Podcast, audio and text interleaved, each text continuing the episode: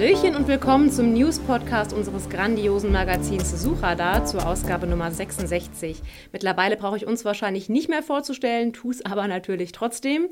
Ich bin Cora Rotenbecher, Online-Marketing-Managerin bei Blue Fusion und neben mir habe ich noch meine SEA-Teamleiterin Helen Ramm, die das Neueste zu Google Analytics hat und Julia Leutloff, die bei uns Head of Social Media ist. Moin. Ja, in meinem Bereich hat sich in letzter Zeit auch wieder eine Menge getan. Was ich dabei besonders spannend finde, ist, dass Facebook Clickbaiting weiter den Kampf ansagt und dieses Jahr noch einmal drei weitere Updates vornehmen wird. Ziel dabei ist es, Clickbaiting-Beiträge weiter zu reduzieren. Was heißt das genau? Facebook ist schon länger dabei, die Qualität von Seiten oder auch Beiträgen zu prüfen und Minderwertiges abzustrafen. So gab es auch schon eine Neuerung, die weiterführende Links auf mangelhafte oder spammige Inhalte prüft und dann minderwertige Landingpages abstraft. Jetzt sollen dabei sogar einzelne Beiträge gescheckt werden. Dabei werden vor allem zwei Signale überprüft überprüft. Nämlich zum einen, ob die Überschrift Infos absichtlich zurückhält und damit quasi ja, zum Klicken auffordert oder einfach zum anderen schlichtweg übertreibt. Man kennt ja diese typischen clickbaitigen Überschriften, sowas wie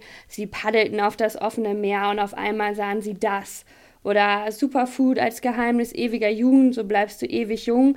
Solche Überschriften halten ja bekannterweise selten das, was sie wirklich versprechen und locken eigentlich eher mit purer Übertreibung. Ja, absolut. Und was bringt das jetzt deiner Meinung nach? Also wenn es gut läuft, dann soll das Ganze so ähnlich wirken wie ein Spamfilter und solche Postings dann wirklich nach diesem Clickbait-Muster herausfiltern. Vor allem die Kombi der Überprüfung mehrerer Signale soll dann dazu führen, dass es dem Algorithmus zukünftig tatsächlich noch besser gelingt, Beiträge zu identifizieren, die einfach übertreiben oder Infos absichtlich vorenthalten. Und was heißt das konkret für Seitenbetreiber? Also ich glaube, den meisten von uns äh, wird das gar nicht so sehr auffallen und wir müssen uns mit keinen großen Reichweitenverlusten aufhalten. Aber so typische Seiten wie heftig, die sehr stark mit Clickbaiting-Beiträgen arbeiten, die müssen natürlich damit rechnen, signifikant an Reichweite zu verlieren.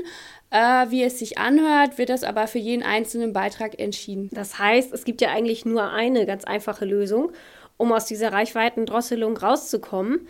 Man sollte schlichtweg normale oder keine Clickbait-lastigen Überschriften verwenden. Ja, genau so ist es. Was gibt es sonst noch für Neuigkeiten? Eine Neuerung, worüber viel in der letzten Woche gesprochen wurde, ist leider nicht so richtig positiv, denn Facebook stampft aktuell im Werbebereich einige Targeting-Optionen ein.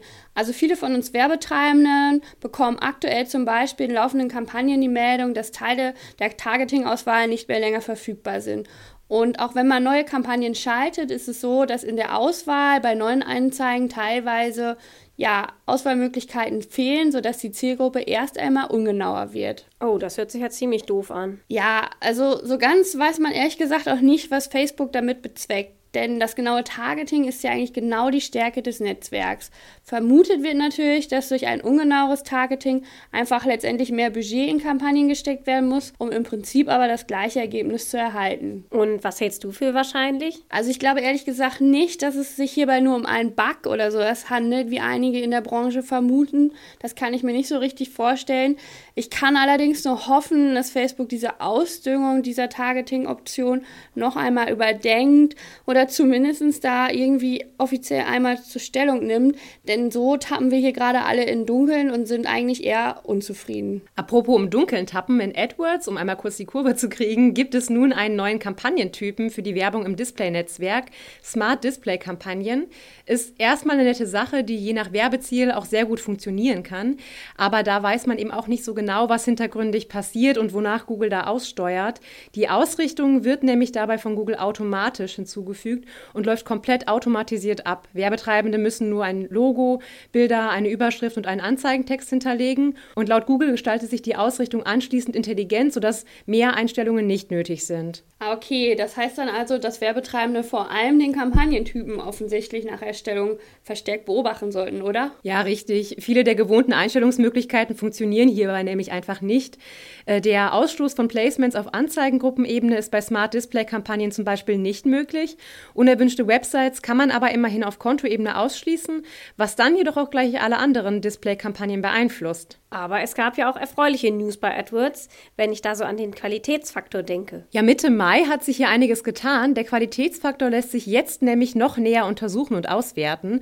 Und das sogar auch historisch. Im Interface wurden dafür einige neue Auswertungsmöglichkeiten auf Keyword-Ebene eingerichtet. Hier gibt es nun die drei neuen Spalten erwartete Klickrate, Anzeigenrelevanz und Nutzererfahrung mit der Zielseite plus das jeweilige historische Pendant dazu. Und auch der Qualitätsfaktor selber hat nun die historische Spalte bekommen. Die Daten des Verlaufs beziehen sich dann auf die letzten bekannten Daten des ausgewählten Zeitraums. Allerdings kann der nicht weiter als der 22. Januar 2016 zurückliegen. Das hört sich echt spannend an. Wäre natürlich cool, wenn es so eine detaillierte historische Auswertung auch bei den Facebook-Ads geben würde. Ja, was nicht ist, kann ja noch werden. Es gab bei AdWords aber auch eine Ankündigung, die etwas mit Vorsicht zu genießen ist. Und zwar soll die restriktivste Keyword-Option genau passend in Zukunft lockerer gehandhabt werden. Betroffen sind erst einmal nur englische und spanische Keywords, Weitere Sprachen sollen im Laufe des Jahres noch folgen. Was darf man sich unter der Ankündigung dann vorstellen? Naja, momentan sind bestimmte Variationen wie Rechtschreibfehler, Singular oder Plural mit der genau passenden Keyword-Variante abgedeckt. In Zukunft will Google hier aber auch Funktionswörter im Zusammenhang mit der Option zulassen. Gemeint sind Wörter, die die Bedeutung der Suchanfrage nicht verändern, wie zum Beispiel das in im Beispiel Kletterpark in Münster. Mal schauen, was uns dann erwartet. Aber sag mal, ist bei Google Analytics eigentlich schon das Sommerloch eingetreten oder kannst du da noch neue Features verkünden, Helen? Nein, kein Sommerloch. Die Googleaner basteln fleißig weiter an Google Analytics. Beispielsweise ist das Tool für A-B-Testing, Google Optimize, nun kostenlos verfügbar. Ja, kostenfreie Nutzung ist ja nie verkehrt. Aber was genau kann man mit Google Optimize noch gleich machen? Mit dem Tool kann man die Auswirkungen kleinerer oder größerer Modifizierungen an der eigenen Website an einer festgelegten Menge an Website-Besuchern testen. Hm, okay.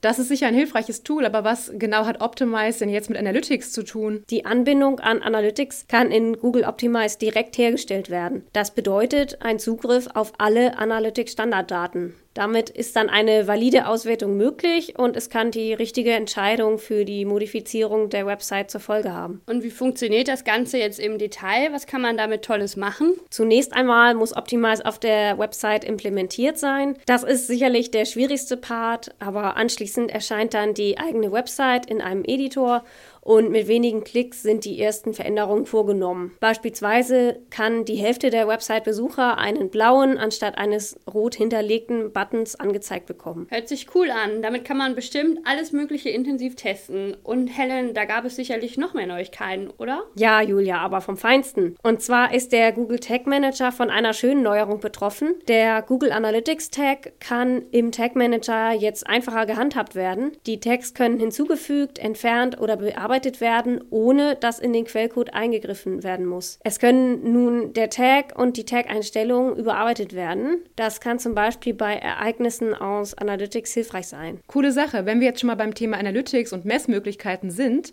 im Juli gibt es dazu eine spannende Veranstaltung und zwar findet da der 121 Watt Creative Hub statt. Die beiden Koryphäen Alexander Holl und Christoph Röck halten dabei Vorträge zum Thema Hard Things to Measure. Es geht also einerseits darum, wie Content Marketing zu messen ist und ob es sich überhaupt lohnt. Und zum anderen geht es darum, crossmediale Werbung erfolgreich zu führen und auch zu messen. Weitere Infos dazu findet ihr im Veranstaltungskalender auf suchradar.de. Dort erscheint am 28. Juni das neue Suchradar mit noch mehr News rund um SEA, Google Analytics und Social Media. Und sogar nicht nur zum Thema Facebook, sondern beispielsweise auch zu Pinterest. Wie immer ist der Download für euch kostenfrei und den Link findet ihr dann nach Erscheinen des Magazins hier unter dem Podcast. Ja, in diesem Sinne bedanken wir uns fürs Zuhören und sagen bis zum nächsten Mal.